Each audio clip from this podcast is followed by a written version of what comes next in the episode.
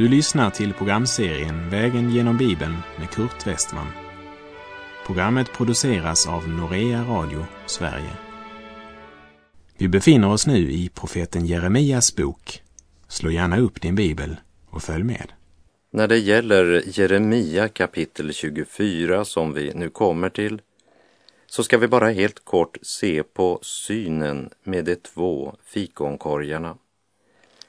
Kapitel 24 återger en vision, en syn som Jeremia hade under den första tiden av kung Sidkias regering efter att Jekonja och största delen av folket hade blivit bortförda i fångenskap. Låt oss komma ihåg att Herren talar om fikonträdet som en bild på Israel i flera sammanhang. Och nu ser Jeremia i en syn två korgar med fikon. Det ena innehöll goda fikon, den andra mycket dåliga fikon. Och vi kommer ihåg att Jesus sa i Matteus 12 att av frukten känner man trädet. Och de två fikonkorgarna symboliserade två sorts människor i Juda. Vi läser Jeremia 24, vers 5 och 6.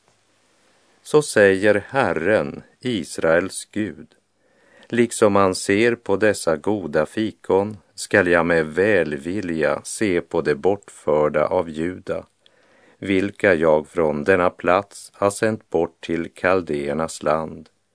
Jag ska nådigt vaka över dem och låta dem komma tillbaka till detta land.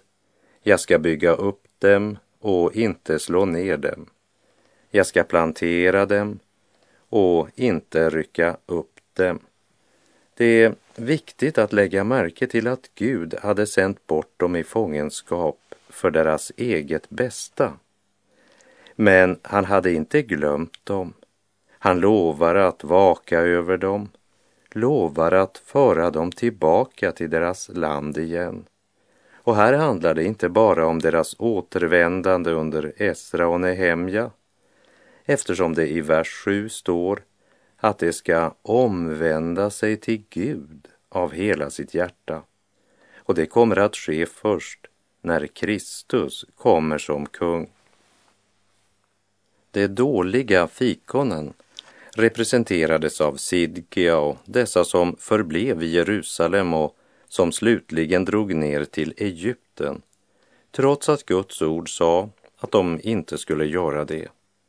Och om dessa som fortsatte att förakta Herrens ord säger Herren i Jeremia 24, vers 9 och 10. På alla orter dit jag fördriver dem ska jag utlämna dem till skräck och till olycka i alla riken på jorden, till en skam och ett ordspråk, till en nidvisa och en förbannelse. Jag ska sända svärd, hungersnöd och pest bland dem, till dess att de blir utrotade ur det land som jag har givit åt dem och deras fäder. Den sekulära historieskrivningen ger oss upplysningar om den exakta uppfyllelsen av den här profetian som Jeremia förkunnade i trohet mot det uppdrag Gud givit honom. Det är mycket allvarligt att i vers 10 lägga märke till att det står till dess att de blir utrotade ur det land som jag har givit åt dem och deras fäder. Också åt dem hade Gud givit landet, men de valde en väg som tvingade Gud att utrota dem ur det land som han faktiskt hade gett åt dem. Men de föraktade Gud och hans ord. Vi kan säga att de räddade sina självliv och miste därmed det liv som Gud ville ge dem. I det nya testamentet så säger Jesus i Markus 8.35 Ty den som vill rädda sitt liv ska mista det. Men den som mister sitt liv för min och för evangeliets skull, han ska rädda det. Träd in och se och smaka hur ljuvlig Herren är. Att bedja och att vaka med hans utvalda här. Där ute lever flärden så sorglös och tom. En ringa fröjd ger världen, emot Guds helgedom.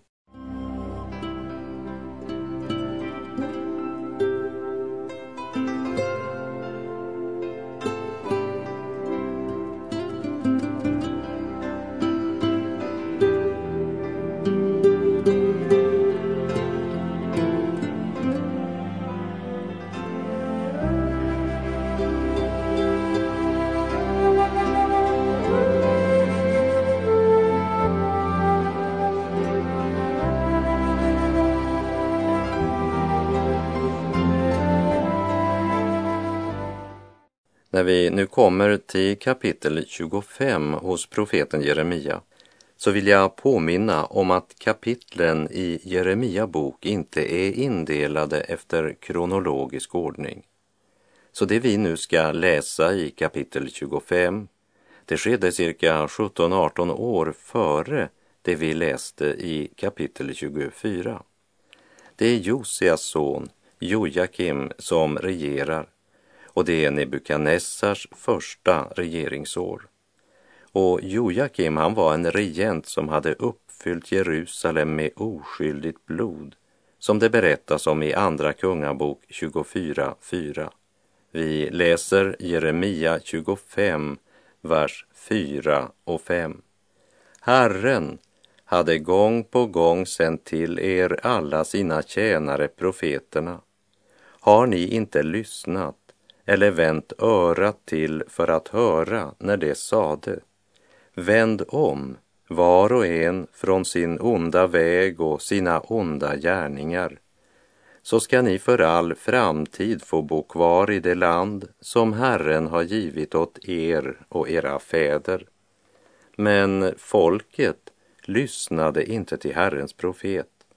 Och därför blev landet erövrat av Babylons kung och folket de blev bortförda till Babel som slavar. Vi läser Jeremia 25, vers 8 och 9. Därför säger Herren Sebaot så, eftersom ni inte har lyssnat till mina ord ska jag kalla på alla folkstammarna i norr, säger Herren, och jag ska sända efter min tjänare Nebukadnessar, kungen i Babel, och jag ska låta dem angripa detta land och dem som bor här liksom alla hedna folken häromkring. Jag skall förgöra dem och det ska bli till häpnad och åtlöje och evig ödeläggelse. Den hedniske kungen i Babel blev det redskap som Gud använde när han skulle utföra sin dom. Och hela Jeremia förkunnelse kan sammanfattas i det ord han fick av Gud till sina landsmän Omvänd er. Det är kärnan i Jeremia budskap. Omvänd er. Gud ska göra slut på rop av fröjd och glädje. Det ska inte längre höras något buller från kvarnen. Det ska inte lysa något ljus ifrån något hus. Och vi läser vidare Jeremia 25, vers 11 och 12. Hela detta land ska ödeläggas och förstöras och dessa länder skall tjäna Babels kung i 70 år, men när 70 år har gått ska jag straffa kungen i Babel och folket där för deras missgärning, säger Herren. Och även kaldéernas land ska jag göra till en ödemark för all framtid. Vi minns ifrån tredje Moseboks 26 kapitel, verserna 34 och 35, när Herren säger följande om att de blev jagade i landsflykt. Då ska landet få gottgörelse för sina sabbater under hela den tid som det ligger öde och ni är i era fienders land. Ja, då ska landet vila och få gottgörelse för sina sabbater.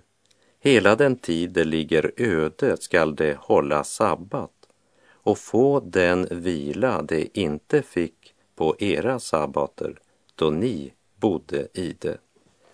Gud hade föreskrivit sabbat för sitt folk och sabbat för landet, för själva jorden. Och när folket avfaller från Gud så rubbas allt. Den fallna människan inser inte att Guds ordning är god och för välsignelse med sig. 70 år efter att de blivit bortförda ska Gud straffa Babel och folket där för vad de har gjort mot Juda. Och verserna 15 till och med 38 talar om Guds dom över folken. Och den här gången kan nationerna inte välja om de vill ta emot det Gud sänder eller inte. Gud ska räcka dem domens bägare och var och en som är skyldig måste tömma den bägaren, säger Herren i verserna 28 och 29. En dag ska uppgå för vår syn, må vi det ej förglömma då Herren komma skall i skyn all jordens krets att döma. Betänk dig, arme syndaträl, var vill du din förskräckta själ för Herrens blickar gömma?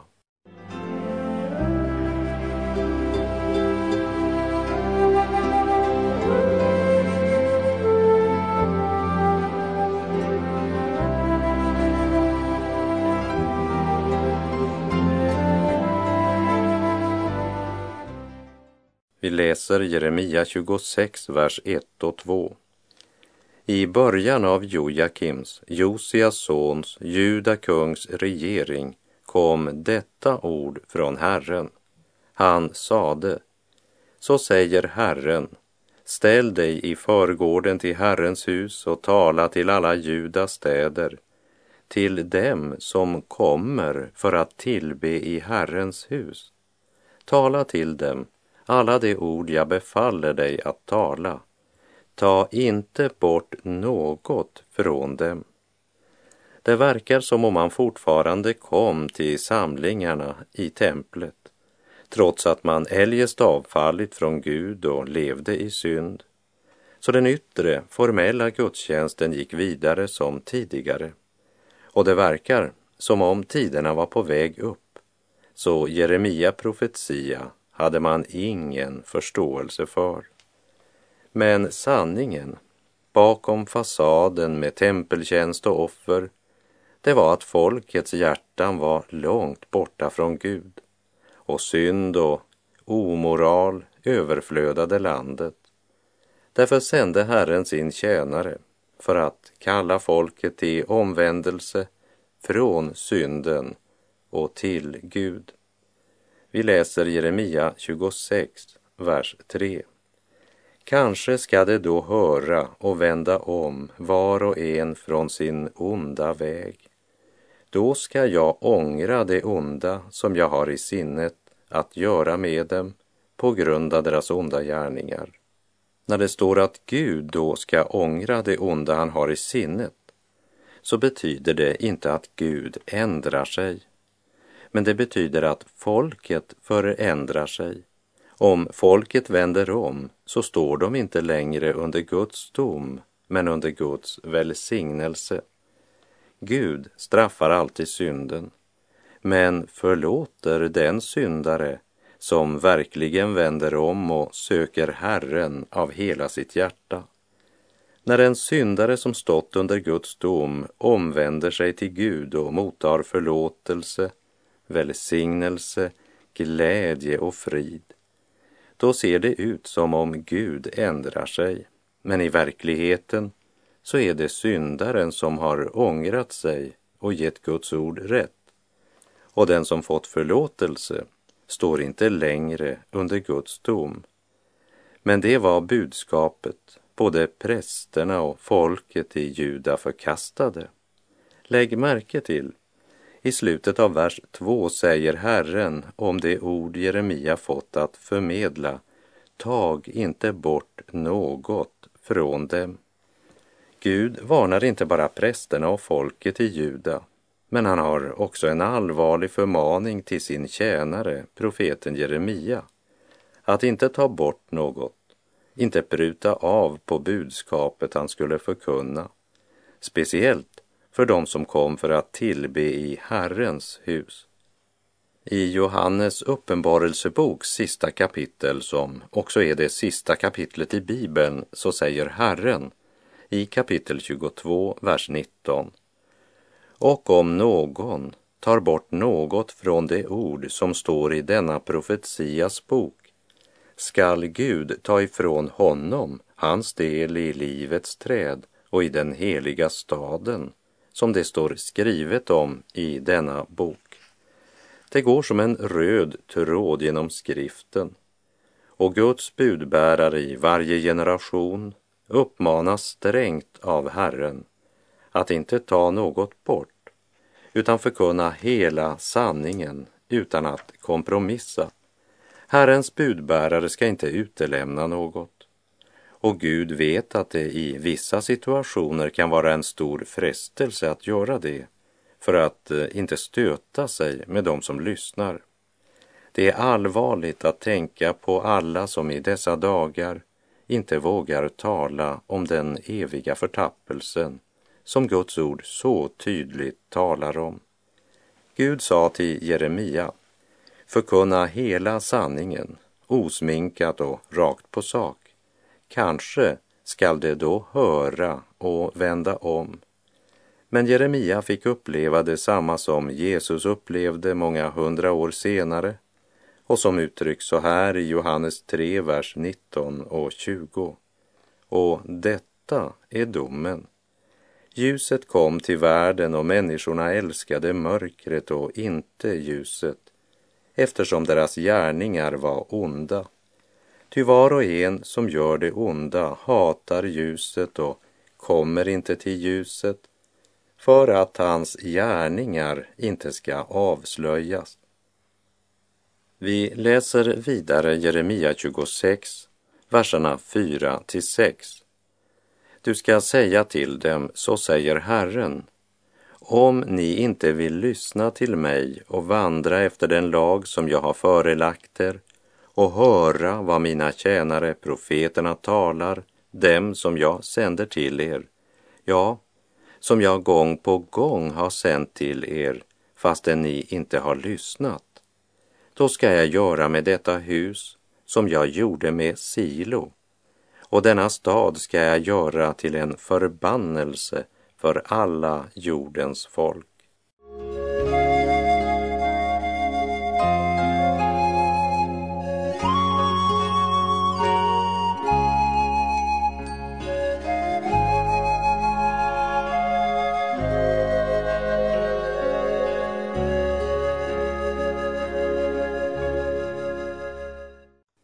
Efter att Jeremia i slutet av Herrens budskap nämnde att Gud skulle göra med Jerusalem som han hade gjort med Silo, så ser vi hur man reagerar där i templet. Vi läser Jeremia 26, verserna 7 till och med 9. Prästerna och profeterna och allt folket hörde Jeremia tala dessa ord i Herrens hus. När Jeremia hade slutat att tala allt vad Herren hade befallt honom att säga till folket grep prästerna, profeterna och allt folket honom och sade Du måste döden dö. Hur vågar du profetera i Herrens namn och säga det ska gå för detta hus som det gick för Silo och denna stad skall ödeläggas så att ingen mer bor i den och allt folket gaddade sig samman mot Jeremia i Herrens hus. Det verkar som om alla tyst har lyssnat, men när Jeremia i slutet av sitt tal sammanliknar templet i Jerusalem med helgedomen i Silo bryter aggressionen och hatet fram som en fors. När Guds närhet blir borta blir det bara traditionen och ritualen kvar och för dessa människor så var det för dem närmast en trosartikel att Gud och templet var ett. Så att ifrågasätta deras tempeltjänst ansåg de som Guds bespottelse. Är det inte underligt att ett folk som inte lever i levande och nära gemenskap med Gud är så ivriga att försvara det de tror är heliga ordningar. Men sanningen är väl den att det var deras trygga ramar och traditioner som nu hotades. Vi minns från vår vandring genom Johannesevangeliet att översteprästerna och fariseerna sa om Jesus, om vi låter honom hålla på så här kommer alla att tro på honom och sedan kommer romarna och tar ifrån oss både vårt tempel och vårt folk, som det står i Johannes 11, 48. Lägg märke till att allt fokuserar omkring dem själva, tar ifrån oss. Ja, det var där skon klämde för den som bygger på tradition och värnar om sin egen position. Det som en gång hade varit Guds tempel och Guds folk kallar översteprästen och de skriftlärda nu för vårt tempel och vårt folk. Vad de egentligen säger till Jeremia i vers 9 det är Hur vågar du vara kritisk mot organisationen, vår organisation? Lägg också märke till det som står i slutet av vers 9. Och allt folket gaddade sig samman mot Jeremia i Herrens hus. Varifrån kom det största hatet och motståndet? Jo, från de som samlas i templet, från de religiösa ledarna, från de som hade positioner att bevaka, från de som inte längre var Guds levande barn men ändå trodde sig vara Guds försvarare. Och därför läser vi i Jeremia 26, vers 10 och 11. När Juda förstar hörde detta gick det från kungens hus upp till Herrens hus och satte sig vid ingången till Herrens nya port. Då sade prästerna och profeterna till förstarna och till allt folket. Den här mannen förtjänar att dö. Ni har ju med egna öron hört hur han har profeterat mot denna stad. Jeremia försöker inte ursäkta sig. Han säger inte, ni kanske missförstod mig. Istället träder han stilla fram och det är som vi mitt i denna storm av hat märker profetens värdighet när han helt enkelt hänvisar till sin Gud. Verserna 12 till och med 15. Men Jeremia svarade alla förstarna och allt folket Herren har sänt mig att profetera mot detta hus och denna stad, allt det som ni har hört. Ändra nu ert liv och era gärningar och hör Herrens, er Guds röst. Då kommer Herren att ångra det onda som han har talat mot er. Och vad mig angår är jag i er hand. Gör med mig vad ni anser vara gott och rätt men det ska ni veta, att om ni dödar mig så drar ni oskyldigt blod över er och över denna stad och över dem som bor här. För det är i sanning Herren som har sänt mig till er att säga er allt.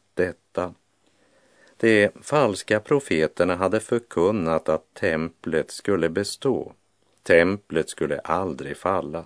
Det var ju Herrens tempel. Därför betraktas det både som Guds bespottelse och landsförräderi när Jeremia profeterade mot Jerusalem och Juda.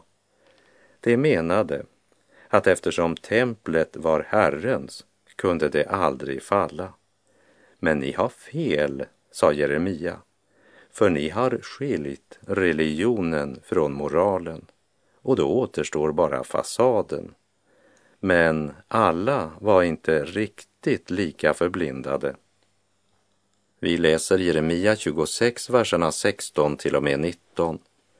Då sade förstarna och allt folket till prästerna och profeterna Denne man förtjänar inte att dö, för i Herrens, vår Guds namn, har han talat till oss.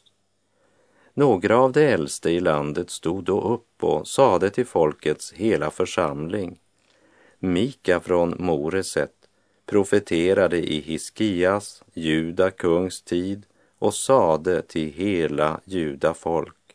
Så säger Herren Sebaot. Sion ska bli upplöjt till en åker och Jerusalem skall bli en stenhop och tempelberget en skogbevuxen höjd. Men lät Hiskia, Juda kung med hela Juda, döda honom? Fruktade han inte istället Herren och bad till honom så att Herren ångrade det onda som han hade talat emot dem? Drar vi inte själva över oss mycket ont nu? Det är som om dessa furstar ville säga, förstår ni inte att det är inte hur stor mängd som följer prästerna som är det avgörande. För en man plus Gud är majoritet. Och dessa försvarare talar inte i lösa luften. De pekar tillbaka på historiska fakta som de flesta närvarande borde känna till om de hade någorlunda allmänbildning. Vers 24 nämner Ahikam, en ganska anonym man i skriften. Men han blev den som Gud vid detta tillfälle använde till att rädda profeten Jeremia. Ahikam är hebreiska och betyder min broder står upp. Ahikam var en av dem som kung Josia sände till profetissan Hulda med en bön om att hon skulle rådfråga Herren angående innehållet i den funna lagboken som vi minns från Andra Kungabok 22, 14. Kanske borde vi stryka under orden som Juda förstar uttalade till sitt folk och till präster och profeter som avfallit. Drar vi inte själva över oss mycket ont nu? Och så meditera lite grann över vad vi bör säga och göra i den avfallstid som vi lever i där det inte saknas religiös verksamhet och professionella föreställningar. Men det där är så lite av det profetiska salt som svider i syndasåren. Jag frågar ej om du är en av världens visa nej. Jag frågar ej om du är känd av människor eller ej. Jag frågar ej om ryktet bär ditt lov kring jordens rund. Jag frågar ej om du fått ett, om du fått tio pund. Jag frågar dig i Jesu namn, det namnet ger mig mod. Har du fått frid med Herren Gud genom Jesu blod? Är han ditt hopp, din salighet, din himmel och ditt allt? Då först har livet fått sin färg, ditt verk sin äkta halt. Och med det så är vår tid ute för den här gången. Herren vare med dig. Må hans välsignelse vila över dig. Gud är god.